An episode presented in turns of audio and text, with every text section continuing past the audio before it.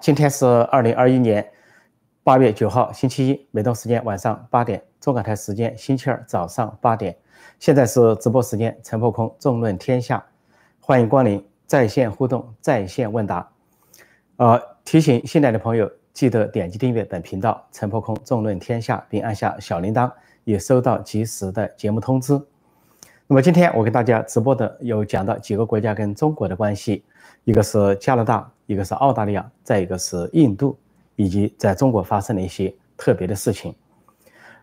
呃，东京奥运会刚刚结束，现在离北京的冬奥会还有半年，现在立即响起了对北京冬奥会的抵制声音。首先是加拿大，加拿大马上做了一项民意测验，显示大多数的加拿大人主张抵制北京冬奥会，百分之六十四的人主张抵制，只有百分之十十几的人主张不抵制，还有百分之十几人说。一定程度的或者一定程度的不抵制，这显示了加拿大的主流民意。因为不仅仅因为啊，中共在新疆、在西藏、在中国境内啊迫害人权，还因为砸烂香港，带来了最恶劣的国际国际观感，还有大瘟疫的流行，从中国制造、传播、隐瞒的大瘟疫的流行，再加上加拿大跟中共之间有人质问题，因为加拿大跟美国有引渡条例啊。呃，扣押了有这个犯罪嫌疑的莫晚舟，呃，华为华为公司的，呃，华为公司的这个呃副总裁兼财务总监，但是中国呢就扣了两个加拿大人当人质，这个人质外交引起了加拿大人普遍的愤慨，说加拿大首先表达了主流民意，那么其实其他国家也都在观望，现在对北京冬奥会的抵制呢，是主要是来自于民间啊，包括人权组织。还有各国的民意，那么在政治层面，包括加拿大的议会、美国的国会，还有欧洲的欧盟的议会，都通过了一些决议案，要求呢政治抵制北京冬奥会。那各国政府还没做出决定。本来美国的拜登政府事先说要跟盟国商量是否抵制北京冬奥会，后来又暂时把这个话题放下。据说原因之一是为了确保东京夏季奥运会的顺利进行，不在东京夏季奥运会之前提出这话题。以免以免以免呢，中共和中共的这些八几个仆从来对东京奥运会做文章。现在东京的夏季奥运会结束了，那么北京的冬季奥运会抵制的问题有可能提上议事日程。那么其实这里面关键的因素啊，除了新疆、西藏啊、台湾啊、香港，还有中国武力威胁台湾这些问题之外，一个最重要的因素就是接下来所发生的事情，有关大瘟疫的调查，因为美国政府这边已经通过。情报机构截获了跟武汉病毒研究所有关的大量的基因数据，现在急需啊大量懂中文的人呢帮助翻译，因为这些数据是海量的。那么这个消息呢，显然让中国方面中共方面是惶恐不安，因为这些基因数据一旦破译之后，就能够知道武汉病毒研究所究竟发生了什么。如果说从那里泄露，而中共蓄意隐瞒并且蓄意的传播的话，那这个事件不会原谅中共，要向中共追责甚至索赔。另外，如果发现这个武汉病毒研究所跟中共的军方有关系，比如说制造生化武器，啊，或者说是细菌战，那事情就更大了。那应该启动国际法庭，对相关的责任人做出某种相当于战犯一样的国际审判。所以，如果这个事情一旦出来，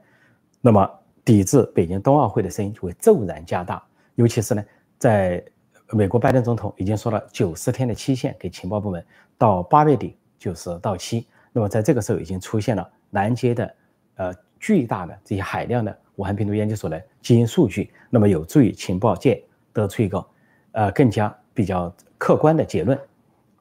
说这个日子呢不会太久，说北京冬季奥运会很可能受到抵制，那么至少现在最低的程度来看，民主国家、正常国家的政要绝对不会前往北京参加所谓的冬季奥运会，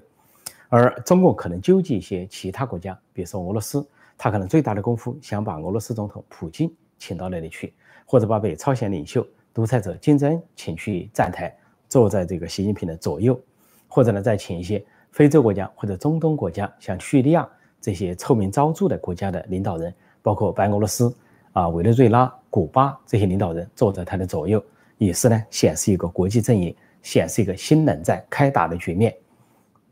总之这件事没有完。北京冬季奥运会很可能受到抵制，而习近平本人对这个很看重。所谓中国梦，所谓崛起，他自己呢穿着厚厚的冬装，说三次跑去啊北京郊区延平一带去看这个北京冬运会的场地准备，穿的衣服是里三层外三层啊，穿的薄里薄气，按照湖南人讲的话，薄里薄气，中间应该是防弹衣。那么他这样的这个看重的一件事情，有可能砸锅或者相当程度上砸锅。澳大利亚，中共对澳大利亚实行经济制裁，呃，澳大利亚呢，这个呃不去中共的压力，而澳大利亚跟中国之间的进出口其实并没有因为中国的制裁啊减少这个澳大利亚对中国的贸易顺顺差，因为呢很多的商品中共急需，特别是铁矿石。说铁矿石一涨价，对中国来说是搬起石头砸自己的脚，至少是搬起铁矿石砸了自己的脚。呃，就在制裁高峰的去年啊，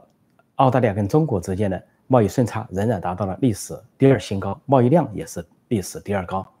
那么现在发生的事情就是，中共居然对澳大利亚开条件，说中国跟澳大利亚要对话，北京跟堪培拉要对话的话，开了十四项条件，是什么条件呢？说出来都觉得很丢人。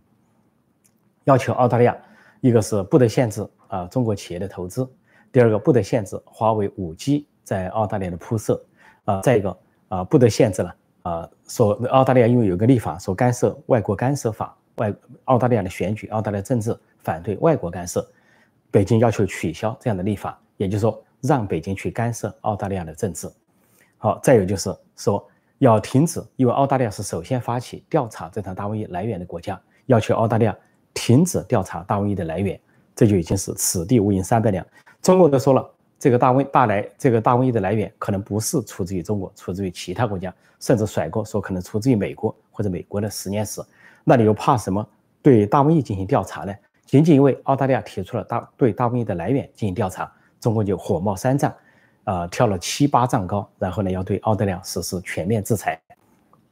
这是一个最新的情况。那么澳大利亚是断然拒绝了中共所开列的条件，啊，不仅拒绝，而且澳大利亚现在认为呢，要找到一个国家完美的取代中国，那就是印度。一个戏剧性的事情就是，澳大利亚有个澳大利亚的前总理叫阿伯托，大概是阿伯特，阿伯特，阿伯特这个前总理呢，他以前是在他任内是接待过习近平到访，是二零一四年，后来也跟中国签订过澳中自由贸易协定，是二零一五年。结果他现在成了，呃，澳大利亚对印度的谈判特使、贸易特使。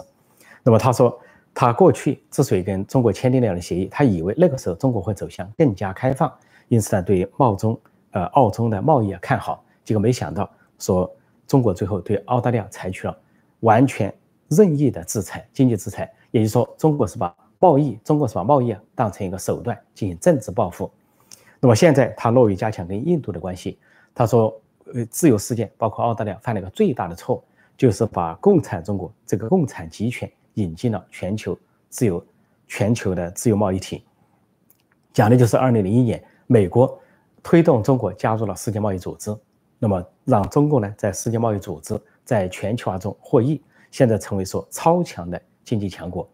说澳大利亚认为现在时候到了，是应该替代的时候到了。他认为印度可以完美的取代中国，因为印度呢是。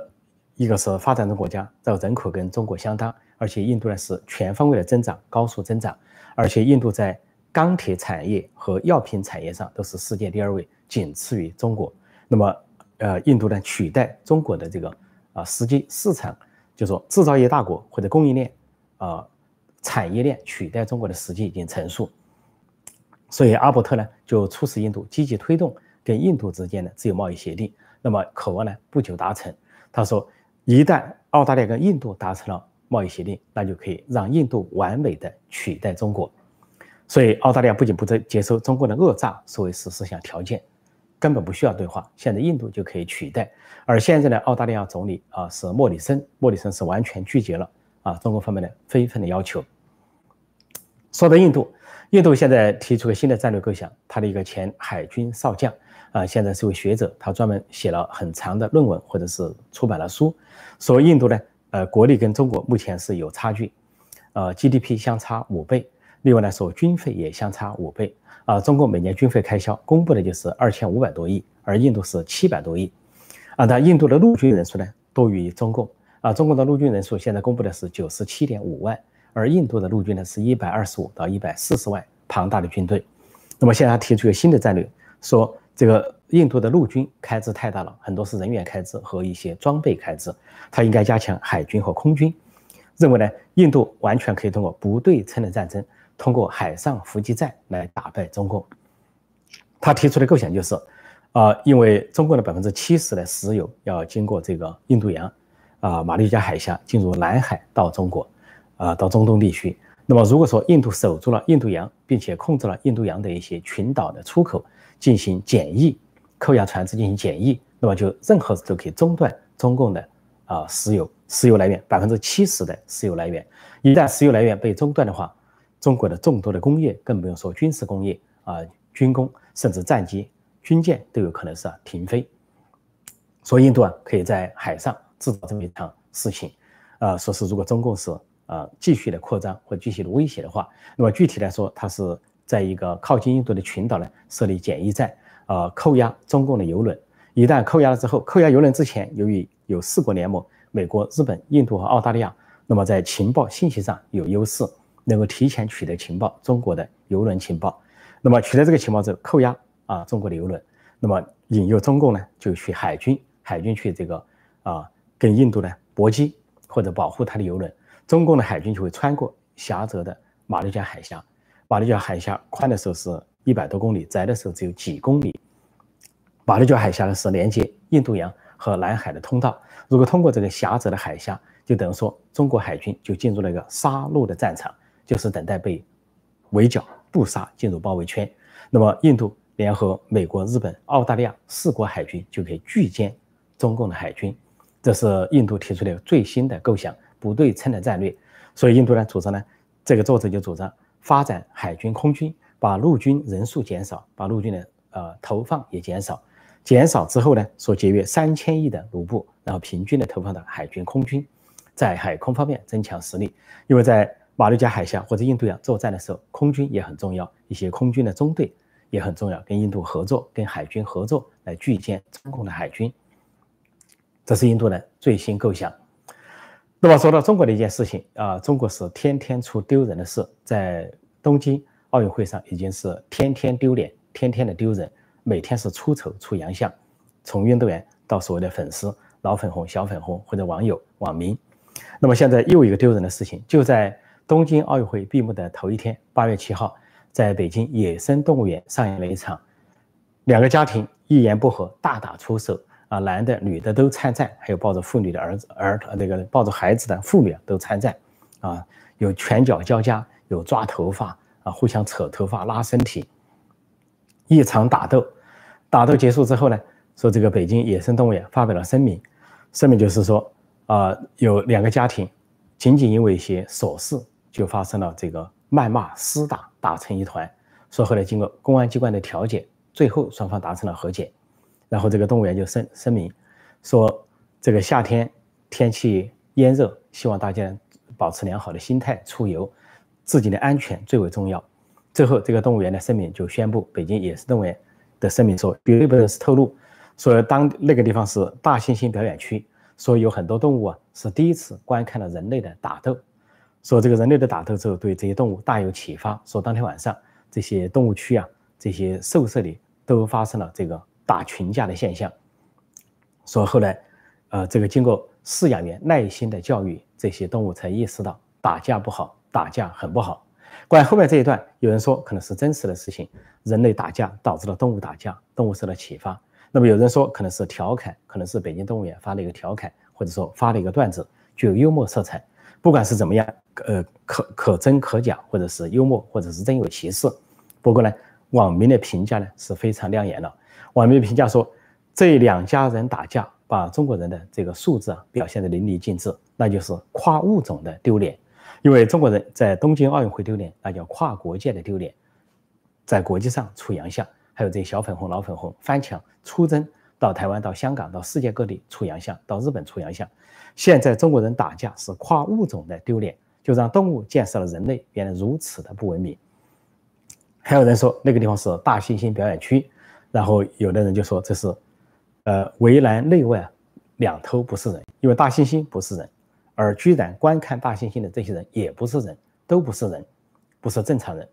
然后还有人说，这个，呃，这一出打斗，两个家庭在北京野生动物园大猩猩区的打斗，真实的写着了中国现在的中国是个动物农庄。不仅呢，动物园里面有动物园，整个中国都是一个动物园，那就是奥威尔乔治奥威尔笔下的动物农庄。这是最近几年的一个比喻啊。习近平、王沪宁把中国再次带上极左路线、极端独裁之后，变成了一个动物农庄，所上演动物的打斗，高级动物的打斗呢？让人并不感到奇怪，这就是我很多年前写的书，不受欢迎的中国人，或者是啊，啊，全世界都不了解中国人里边所描写的一些中国人的陋习。但中国人历史上就有陋习，有文化的啊劣质的部分，呃负面的部分。但是经过一党专政、一人独裁之后，发扬光大，上行下效。现在不仅是上行下效，而且是人行兽效，人表演，野兽全模仿。那么，不管这个北京野生动物园发表的声明是幽默、调侃还是真实，但至少有点，恐怕这些动物园真的是第一次看到人类大打出手，比动物的文明程度都不如。其实呢，原来我就说过，呃，有句俗话说“虎毒不食子”，就老虎再毒啊，它不吃自己的孩子。但是人类，特别在中国的人类，在共产党统治下的人类，就可以毒到这个程度，人人相思。啊，大饥荒的时候人吃人，另外就是人迫害人，人关押人，人屠杀人，这是共产党共产党时代大规模上演的人间悲剧，千百万人头落地，千百万人被活活的饿死，就是中国社会的写照。好，我就暂时讲到这里，看看大家有什么这个提问。现在的时间是八点十六分，八点十六分。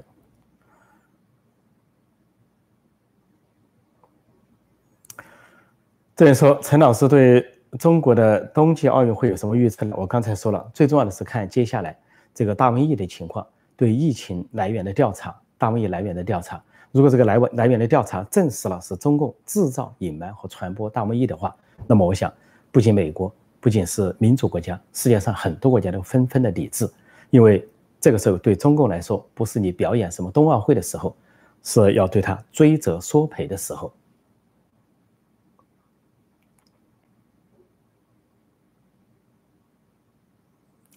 这里有人说，这些国家也要长点志气，抵制就要彻底，别一一哄有参加了。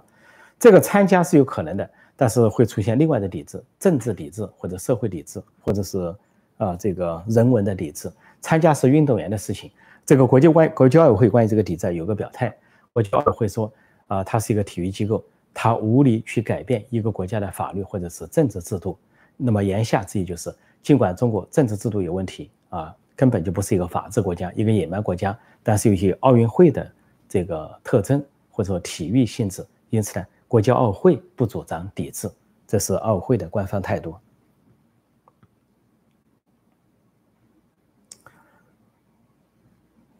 这里有人说，中国虽然金牌总数没有世界第一，但打架世界第一，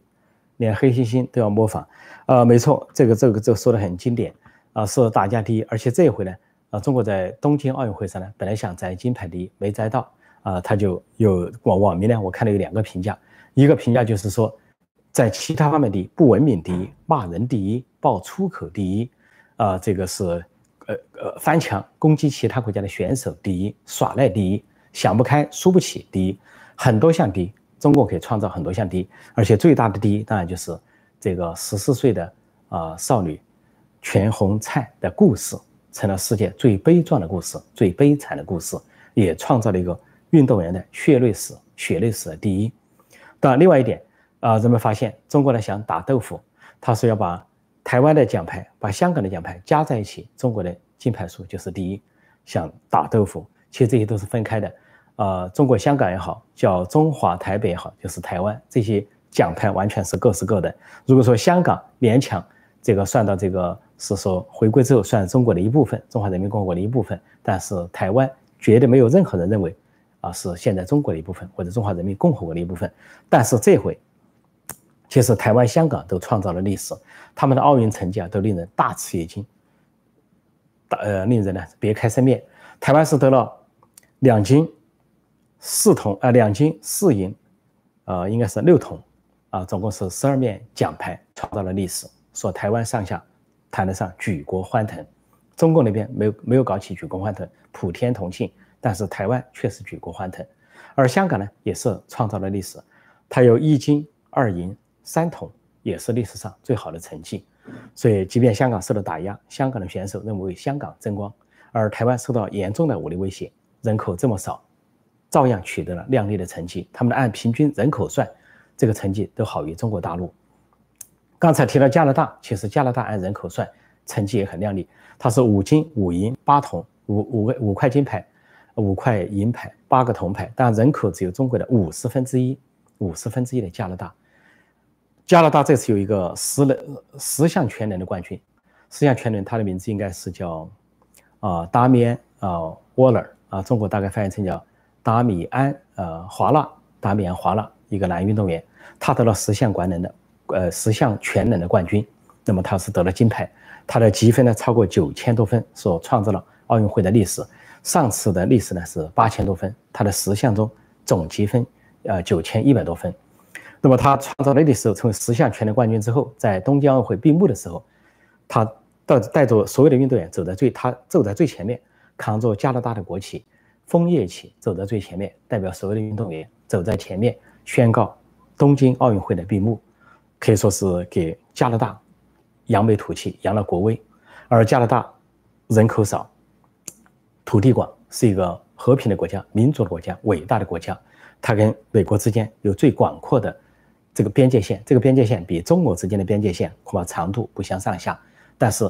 美加之间的边界却是和平的边界，不需要军队，不需要驻守，不需要武力，两国人民友好相处，这就是民主国家的边界。但中国跟俄罗斯的边界是重兵把守的边界，双方都布设重兵啊，重炮，呃，重装甲，而俄罗斯的各种口径的大炮都瞄准中国，中国这边也是瞄准俄罗斯，随时可能爆发战争或者是全面的战争。而加拿大民主说：“我说民主就意味着和平，美国跟加拿大和平相处；而专制就意味着暴力。中共跟俄罗斯，或者中共跟以前的苏联，随时都会剑拔弩张，随时可能进入战争状态。”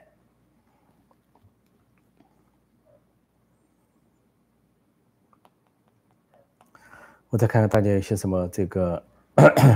我 这里有人提醒我说，加拿大得了七金六银十一铜，是吗？是我说说的说少了还？我说的五金、五银，啊，八桶、十六面奖牌，那么大家可以查证一下哈。这里有人说是七金六银十一桶，可以再对照一下。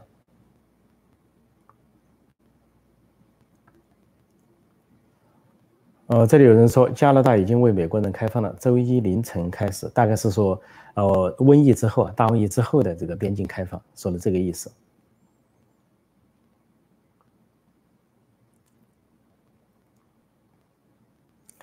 这里说陈老师，你昨天的节目中说新疆军区又换将了，中共的军队长期对将领不信任，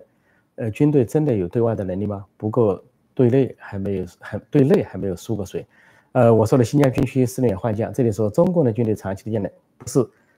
中共对将领不信任，是习近平对将领不信任。习近平从对中央警卫局、北京卫戍区啊这个武警部队，还有各大战区的司令司令官，包括新疆军区的司令员都不信任。随时调来调去，而且有的司令员突然就人间蒸发，不知去向。不仅新疆军区的司令员，前任的这个刘万龙中将，从今年四月份开始不知去向，现在任命了一个新的啊中将当新疆军区司令员，他叫汪海江。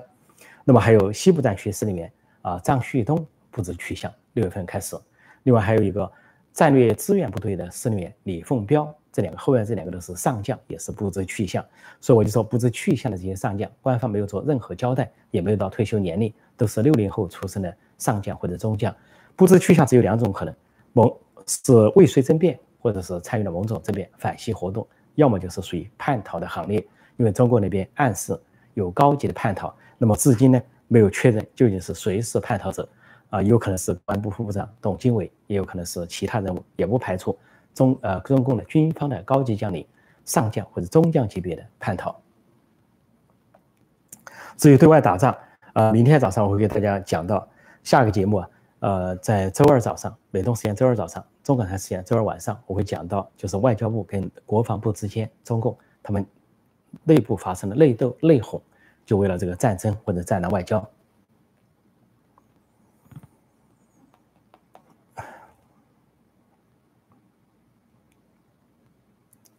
哈，这里有个新闻说，法轮功为什么在大陆就要攫取政治权利？这个听起来很可笑。我虽然不是法轮功，我跟法轮功是朋友，但是法轮功从来没有想在政治上攫取权利，人家只是维护自己的合法权益。呃，法轮功如果是受了迫害啊，受了打压，他们是信仰的坚定的啊，坚定的信仰者，真善人，他们当然要站出来维权。但是中国人就说人家是在政治上谋求什么？还有法轮功在受到媒体的封锁的情况下，自己办媒体、办电台、电视台、报纸，像大卷、新唐人、希望之声办得很成功。那么办新闻媒体讲真相，说出他们的信仰，说出事情的真相，这并不是什么有什么政治企图。而法轮功呢，劝三退，劝劝人退党、退团啊、退队，退出共青共产党，退出共青团，退出少先队。他的意思就是叫你不要参与政治，而不是叫你参与政治。所以有人提问说，法轮功在中国国内也要搞政治，这完全是非常可笑的事情。我有个关于中国的一百个常识里面专门有一个，专门有一个，呃，一篇。叫做法轮功抗暴是搞政治吗？啊，供大家参观，供大家这个参考。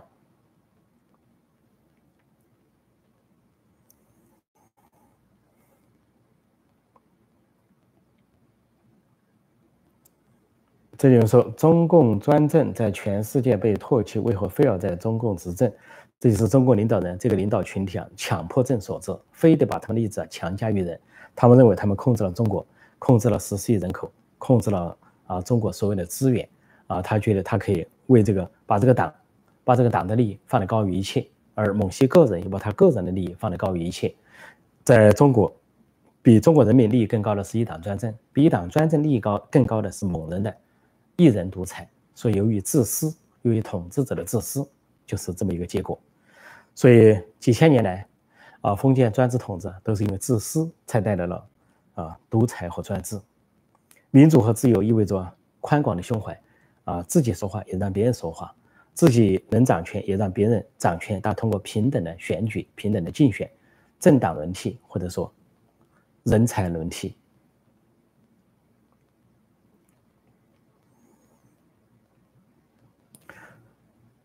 这里有人提到说，加拿大国土虽大，但是军力不强，有什么可说的？还说加拿大军力十分微弱，这就是非常了不起的事情。你看，所以呢？这就这个这位朋友的提名提这个提问呢提的非常好，这就破出了一个神话：什么落后就要挨打，什么弱小就要挨打，这中共制造的神话。以为中国非得保持强大的军力，非得非得保持多么啊崛起富有啊这个暴发户的这么一个姿态就不会挨打。我一再的讲，不是因为落后而挨打，而是因为腐败而挨打，而不是因为你弱小而挨打，而是因为你贪婪而挨打。从满清到中共都是如此。满清的时候，大清的时候。啊，中国的经济产值是世界第一位啊，比美国、日本都强，但它处于挨打的地位，因为自己腐败贪婪，维护的是大清王朝自私的统治。中共现在也很强大啊，世界第二强，号称经济军事第二强，但是受到全世界的唾弃和围堵，因为你很贪婪、很腐败，迟早就是个挨打的份。按照北京人讲的话，北方人讲的话，那叫欠抽。所以这个加拿大这样弱小的国家，几千万人口，不需要军力。不需要多少军力，他就可以和平的过日子，人们就可以安居乐业，过得很好。欧洲的很多国家都如此，特别是北欧的一些国家，国家小，人口少，没有什么军力，全国的军力可能几百人的军队，没有人去侵略他，他可以过太平日子。甚至有几个中立国家，在一战、二战中都免于战火。所以啊，一个国家挨不挨打，不是因为你强不强，军队多不多，而是因为你啊，你文不文明，你和不和平。你有没有受人尊敬的啊文化遗产或者是历史遗产文明程度？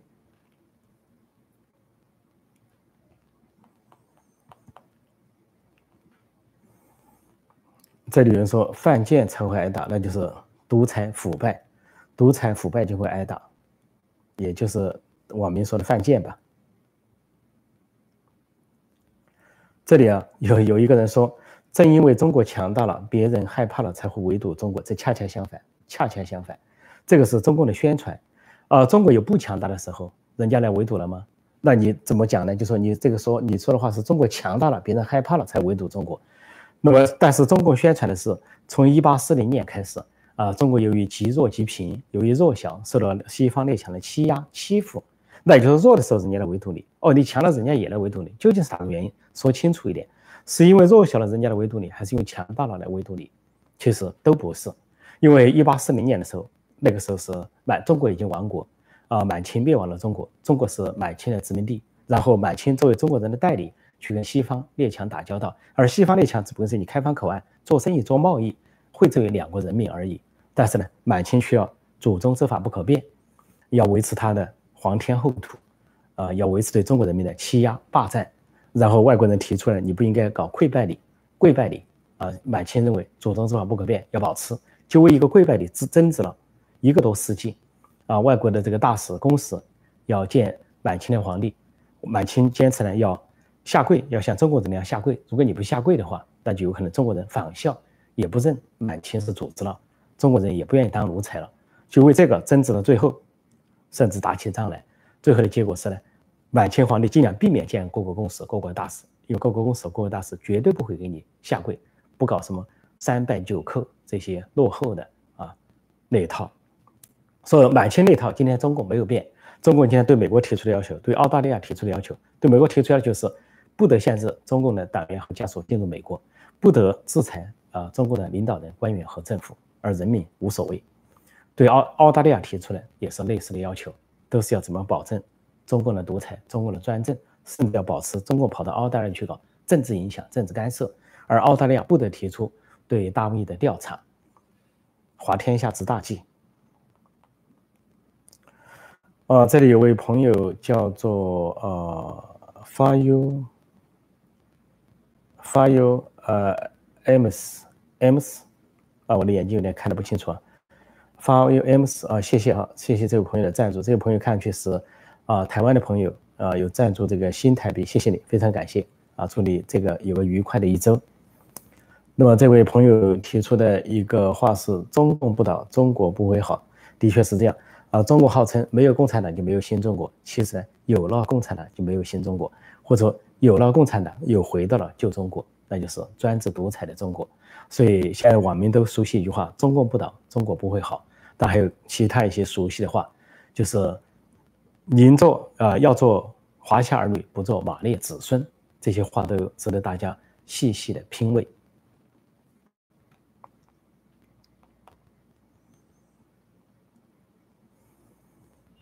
呃，我再看看有什么相关的问题啊？相关的。哦，这里有个人说，美国维护他自己的霸权，呃，资本不管你独裁是自由，这都是啊，这个中共的宣传啊。美国不存在什么霸权，如果美国 存在霸权，那就像中中国那样，中共那样了啊。美国呃，北美那个美洲有北美洲、中美洲、南美洲，如果美国要霸权的话，那就去宣称啊，中美洲哪个国家自古以来就是我的一部分。啊，宣称古巴自古以来是美国的一部分，委内瑞拉自古以来是美国的一部分，去占领就是了。而且古巴跟委内瑞拉也没有抵抗之力，也打不过。道理很简单，美国说我曾经历史上去过那里，所以就是自古以来就是我们的一部分。另外，如果美国要霸权的话，中南美洲到处的海域啊，什么大西洋啊、太平洋啊相关的海域，美国都可以宣布为啊百分之九十九到你家门口都是我的领海，就像中国宣布的南海、越南。菲律宾、马来西亚、印度尼西亚、文莱的家门口一样，但美国不会这么做，美国没有必要这么做，甚至美国还可以说，加拿大自古以来就是美国的一部分，把整个加拿大给吞并了。加拿大跟美国的国土一样大，要是美国贪心贪婪霸权的话，加拿大就成了他的一个省，啊，宣布就是他的一个省，就跟中共这么贪婪一样。所以谁霸权一目了然。中国在说别人霸权的时候，实际上自己霸权。美国从来不霸权，美国是一战、二战、冷战之后的世界秩序维护者，而中共是世界秩序的挑战者、破坏者、捣乱者。所以大家翻墙出来不容易啊！翻墙出来的朋友，不管是已经觉醒的还是没有觉醒的，出来之后啊，一定要有个新的观念，全新的。就像过去这个讲佛法，说这个小和尚为大和尚，小和尚问大和尚什么是佛。这个大和尚不说话，就往一个杯子里倒水，不停的倒水，水都满了，还在倒。小和尚大惊，说：“水都满了，你为什么还在倒？”这个大和尚才缓缓的说：“如果这个杯子不腾空，怎么能装进新的水呢？所以同样道理，翻墙的朋友，不管是处于啊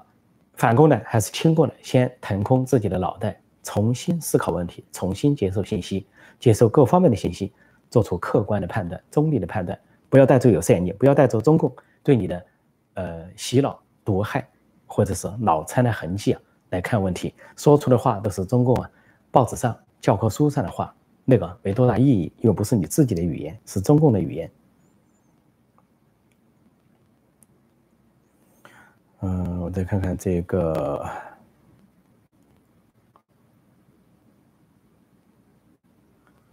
对，像英国跟美国的关系，要是说谁谁谁自古就是一部分，那真是说不完了。这个欧洲国家互相，欧洲国家在历史上，我在书上写的有，历史上呢，这个互相嫁公主，互相这个。呃，嫁女儿或者是互相的年亲联姻，啊，经常是有的人嫁给了另外一个国家，结果成了另外一个国家的女王，啊，有的又成了另外一个国家的王子或者国王，这个在欧洲各国是非常通行的。按照中共那个说法，啊，历史上曾经跟哪些国家有个通婚的关系，啊，曾经有个来往，就宣称某某地方自古以来就是中国的一部分，比如说宣称西藏历来就是中国的一部分，那欧洲这样宣传，那简直打成一锅粥了。哪个国家都宣都宣布另外一个国家是自己的一部分，因为在历史上曾经有婚姻关系，甚至就是说我们的某某某某女子曾经做过你们国家的女王，那就是一部分了。所以真正的霸权在北京，在中南海，不在世界上其他地方，更不在民主国家。呃，我看看有什么相关的问题啊？我们就谈的有点远了一点，谈的有点远了一点。我来看看有什么相关的问题，前后看一下啊，前后看一下。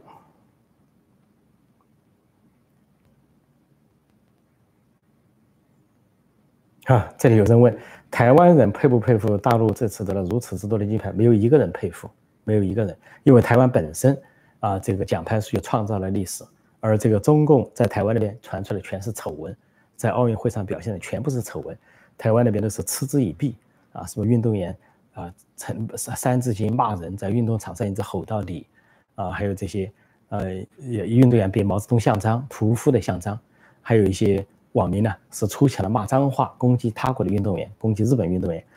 一闹就庆祝，输了就不认不承认，所以台在台湾那边观感很差，台湾是台湾啊，这台湾是。全体的对中共这次在奥运会上的表现嗤之以鼻，所以千万不要啊！我们中国翻墙出来的一些朋友，千万不要以什么什么之心夺什么什么之福，说穿了就是以小人之心度君子之腹。虽然我不想用这个词语，但是你可以自己去思量一下。嗯，我再看看有些哪些相关的提问哈。这里有人说，印度人不像中国人为了赚钱，甚至虐待自己。对，像十四岁少女啊全红婵这样的故事啊，绝不会发生在民主国家，不会发生在像印度这样的国家。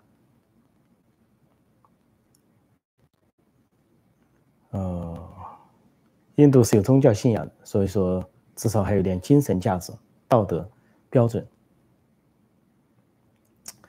我看大家提了很多跟中国、印度相关的问题，今天是谈到了印度。这有人说印度是全世界最迷信的国家，就看你怎么看哈，是迷信的国家还是有宗教信仰的国家？有宗教信仰比没有宗教信仰好很多。一个国家没有宗教信仰是无神论，他就不怕下地狱，不想进天堂，无所谓，所以他就干尽坏事，坏事做绝，好话说尽，坏事做绝，像中国那样，共产党公开的鼓吹无神论，公开的鼓吹唯物主义，啊，人死如灯灭，啊，人在人间叫干坏事，干够了，无所谓地狱和天堂。或者像毛腊肉那样，毛泽东那样一块腊肉一倒，倒在天安门广场四仰八叉，供人们瞻仰，啊，供人们看这块腊肉究竟变了什么颜色。所以这就是无神论者，真正的有神论者都在想啊，身后不要下地狱，身后要去天堂，所不由自主对自己啊，就有一一定程度道德的要求。所以讲迷信呢，讲信仰是好事，讲不迷信不信仰，并不值得。有什么可可骄傲的？那就是跟动物没有什么差别，就是吃了睡，睡了吃，然后就被屠杀，然后就是死。我再看看这个，呃，还有一些什么相关的问题啊？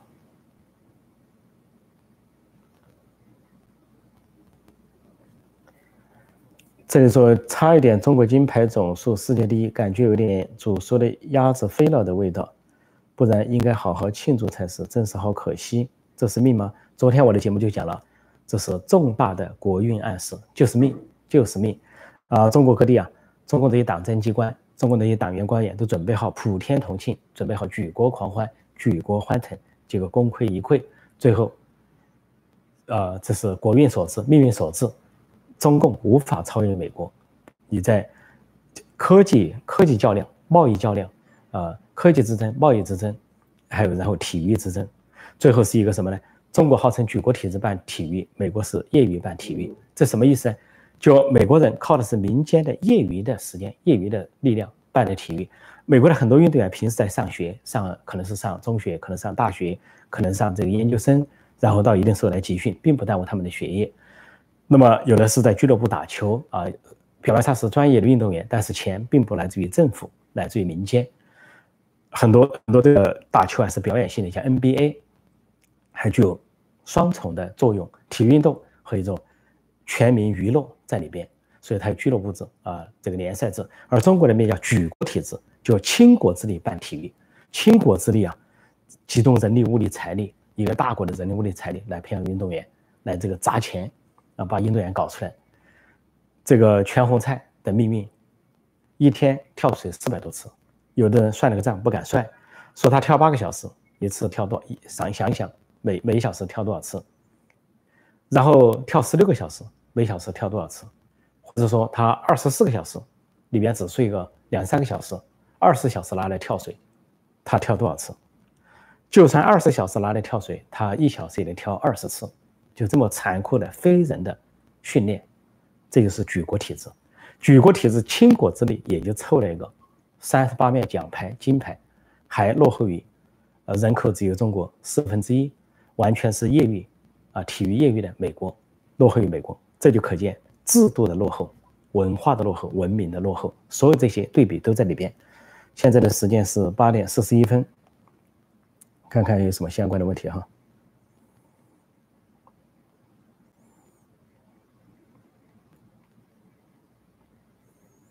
哦，这里有人问说，这里有个那个叫汤马斯二零一九问说，法轮功为什么不在台湾作乱，在大陆就要作乱？这个乱不乱啊？是。不是法轮功作乱，而是共产党的心在乱，共产党领导人的心在乱。人家法轮功在每个国家都是一样的，它有百一百多个国家存在。都有法轮功，它有既有华人，有也有其他国家的人，但所有的这一百多个国家都接受，因为大多数国家是民主国家、文明国家，允许信仰自由、信仰多元化啊。这个人呢？主张真善人，但唯独中共禁止，所以中共去限制人家，就说人家作乱，就好像一个人要实行家暴啊，这个丈夫非得把妻。老婆给管起来，啊，这个老婆不服，就是打老婆反抗，老婆出走。他就说这个老婆为什么在家里就要作乱？到了外面就是一个良家妇女。他要问他自己，他是问他自己怎么造成的这么一个结果。说刚才这个人代表了共产党的声音，就这个意思，就是家暴在中国里面发生了家暴，然后还说人家被暴力的对象、被施暴的对象在作乱，这就是共产党的逻辑。就共产党有。打人暴力的自由，而别人没有反抗、没有抵制的自由。洗脑洗的不浅了，我希望这位同志啊，这个身体健康、万寿无疆啊，这个早点这个做过来，这个身体不一定是身体上动手术，精神上要动手术啊，否则是这个很担心呢，万劫不复啊。这个小朋友，呃，我再看看有有些什么。这里说毛泽东不是死前对埃德加·斯洛说要去见上帝吗？他说的是去见马克思，他说的是见马克思，他逢人就说我要见马克思了。所以呢，马克思是他的祖宗，他没说要去见孔夫子，甚至他没有说去见秦始皇，他根本不承认中国人的祖宗，他认的是洋祖宗，就是香蕉人啊，大家说的香蕉人，黄皮白心，或者说这个五毛党、自干五、小粉红、老粉红说的。根本不配不配说中文的汉奸卖国贼，居然是认贼作父，啊，认洋人为父亲，认马克思为他的父亲，他把斯大林叫父亲，这公开的，他斯大林父亲还喊斯大林万岁，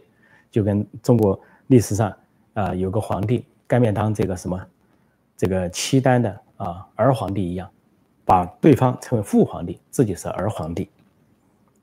毛泽东在斯大林面前就是同样的历史的重复。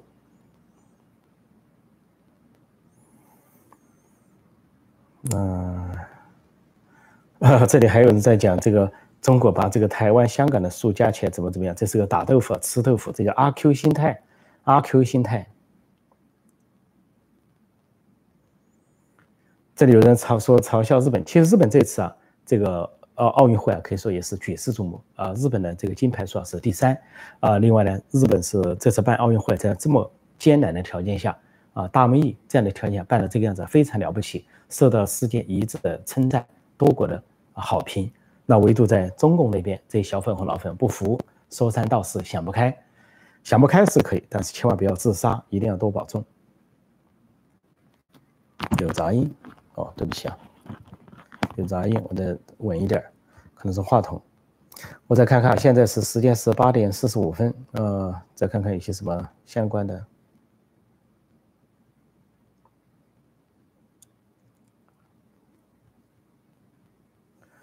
中国为何对举国体制这么热衷？应该说，中共为何对举国体制这么热衷？他说的“集中力量办大事”，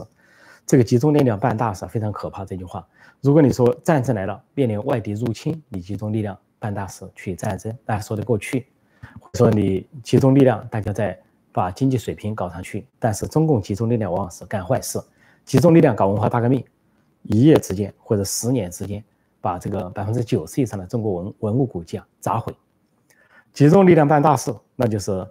啊，大规模的屠杀，呃，六十大屠杀，或者说集中力量办大事，那就是一党专政深入到每一个角落，或者说集中力量办大事，突然投入大量的人力物力财力，在新疆大搞集中营，把纳粹德国的集中营翻版，把少数民族放进去监禁起来。所以集中力量干大事啊，举国体制非常可怕，即便是放在体育上，都是一个可怕的后果。所以我说，全红婵得到的成绩啊，不是喜剧，是悲剧。不是什么喜讯，是值得哀痛的事情。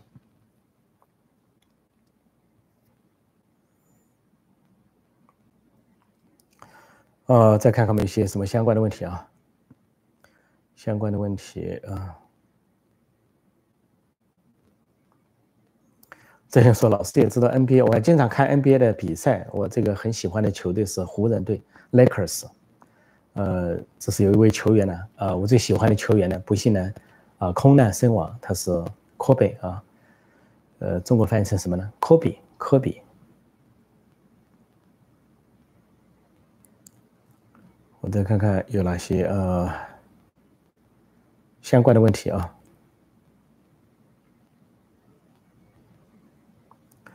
这里有人讲说，中共没想到引以为傲的夺冠引来三个巴掌。戳穿了，这是我昨天也讲到过，戳穿了全面小康的谎言。第二个是医疗体制的不公，第三个是体育制造人的丑闻。这昨天我也讲了这一方面啊。谢谢这个观众的总结。这里有人说斯斯大林据说去过教堂，斯大林去教堂，对，没错。这里网民提到，他一个人就占据整个教堂，不让别人进，以为上帝是为他一个人而存在的，或者他是为上帝而存在的。非常狂妄，连在上帝面前都狂妄。人家都知道，在宗教面前，上帝面前是你是非常渺小的、卑微的，根本不算什么。匍匐在上帝面前，所有的人按照宗教信仰都是啊，上帝的造出来的，或者是说，在上帝面前都是仆从。如果你有信仰的话，都是仆人。结果有人到上帝面前很傲慢，摆权力傲慢，这就是斯大林。但现在的中共也是如此。跑到那个教堂去挂红旗，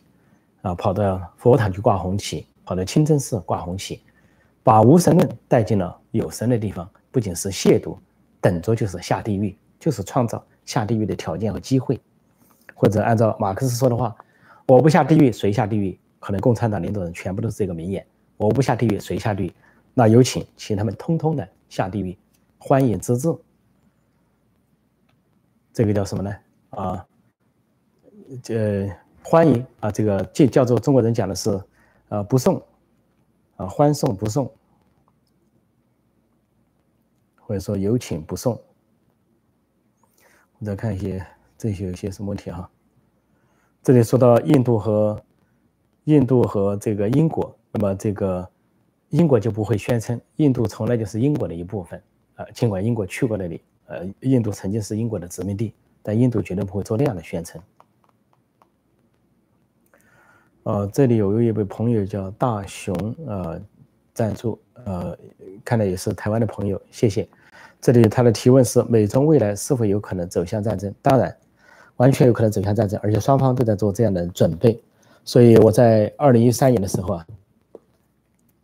在台湾出版的这本书《假如中美开战》，台湾，呃，允城文化出版社，二零一三年，八年前，呃，另外呢也有日文的版本，日文版本叫这个。日美中开战，啊，是文艺春秋出版的，是二零一四年，所以供大家参考。那么我的书中所做出了很多的预测、预见和分析啊，今天在八年之后啊，几乎都在越来越成为现实。说美中的战争呢是接近，不能说一定爆发，但是是接近于爆发。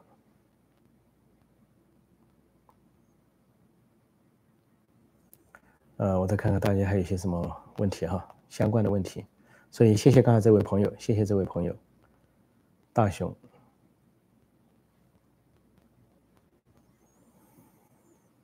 ，Kobe Bryant，Kobe Bryant 是湖人队的这个明星，他的名字啊，他为什么叫 Kobe 呢？因为他出生在日本的这个神户，神户叫 Kobe，Kobe 说他用了日本的地名，他父母用了日本的地名给他取的名字。呃，他父母应该是他的父亲，应该是在啊美国美国军中服役的时候驻扎日本，大概这个情况。说科比科比 Bryant，科比是出生在日本神户，科比。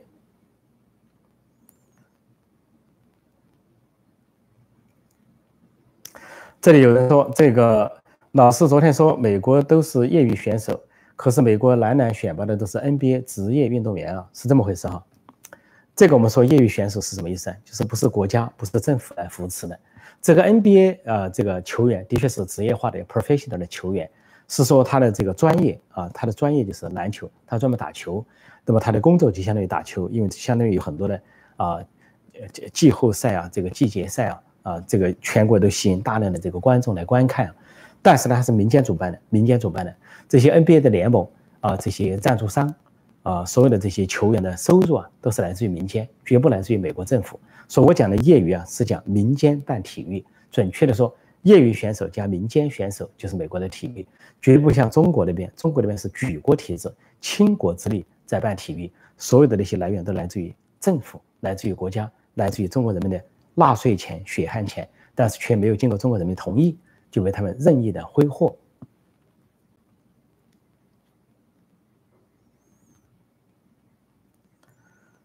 嗯，再看看。对，这里有人说了，NBA 虽然是职业选手，但不用纳税人的钱，没错。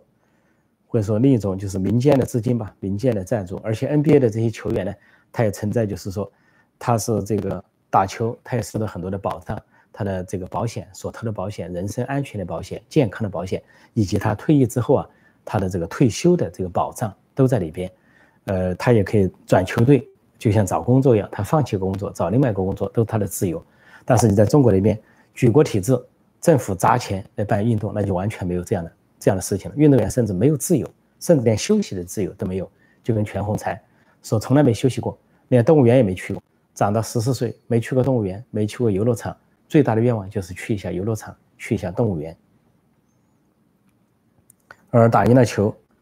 而打赢了球呢？最大的愿望当天就是吃很多东西，特别是吃辣条。现在这些厂商也非常荒诞。听说人家这个全红婵喜欢辣条，就跟人家运一车的辣条去他家，你说放哪里啊？人家放哪里？一车子辣条，人家一夜吃得完吗？全家吃也吃不完了，吃不完放哪里呢？人家的家就那么小，还有中共是制造一个假假的东西，旁边是大白的房子，修得好一点啊，有两层，显得好像有点气派。其实。全红婵全家住在旁边那个破旧的小平房，啊，中国呢以假换真，动不动把镜头对准隔壁，那不是他们家，是他大伯家，他自己家那个又破又又穷的这么一两间小房间就是他们的家，然后政府三七二不村三七二十一，跑人家家门口把人家的土地啊，这个土这个泥土地啊改成水泥地，这在其他国家是犯法的，没有得到允许。一个比如说在美国或者在日本，突然之间啊，政府就派了什么拖拉机啊，这个掘土机啊，工人就跑到你门口开始修地啊，给你把这个这个这个泥土地给你整成水泥地。未经允许，未经人家本人申请，这是侵入私人领地，这是犯法的事情。但中中共当局啊强迫症，想干什么干什么，不由分说就跑到人家家里去施工，跑到人家门口去施工，搞得人家是两天两夜没睡觉。家里母亲卧病在床，爷爷卧病在床，外面是鼓乐喧天，啊，就是什么张灯结彩，大亲戚、小亲戚、远亲近亲一大堆。还中共呢，当局还在那里施工，搞人家几天几夜睡不着。人家已经是病人。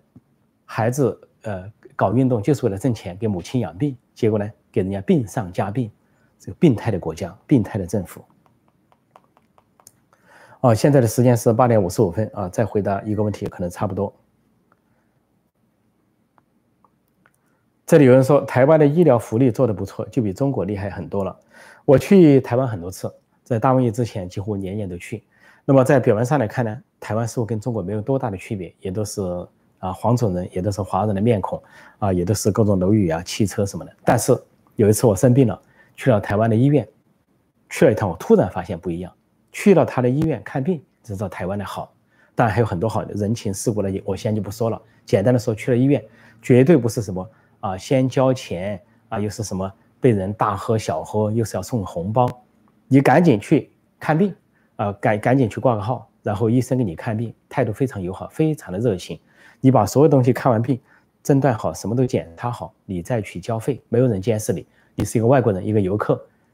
你是不是能跑掉？你可以跑掉，但是你就自觉去交费，那是最后一环。交费是最后的环节，而且非常便宜，便宜的惊人，不能想象的便宜。药也很便宜，服务态度好的不得了，无微不至。说我去了一趟医院，我是说，去了台湾的医院才知道两岸的差距在哪里，那就是文明程度的差距，人文的差距。软实力的差距，精神层面的差距，所以希望大家都有机会去体会一下。不过现在习近平、王沪宁搞闭关锁国，这个机会恐怕又少了一点了。毛泽东说：“我是和尚打伞，无法无天。”他对这个斯艾特加斯洛讲的两个名言，一个说他要去见马克思了，一个就是他是和尚打伞，无法无天。结果是斯洛和斯洛的太太对他产生了怀疑，觉得他根本不是为了中国。呃，斯洛的太太后来参加了呃。人权的行列，谴责中共的六十大屠杀，而且专门去帮助天安门母亲。所以就是原来很迷信中共的人站到了中共的对立面。我希望今天过来的这些小粉红、老粉红翻墙出来听我讲解呢啊，亲国人士也能够幡然醒悟，像斯诺、斯诺夫人和斯诺的女儿一样，成为觉醒的人，成为一个正常的人。好，今天我就暂时讲到这里，谢谢大家光临和发表高见，也谢谢赞助的朋友。啊，祝大家有个美好的一天！谢谢大家收看收听，再见。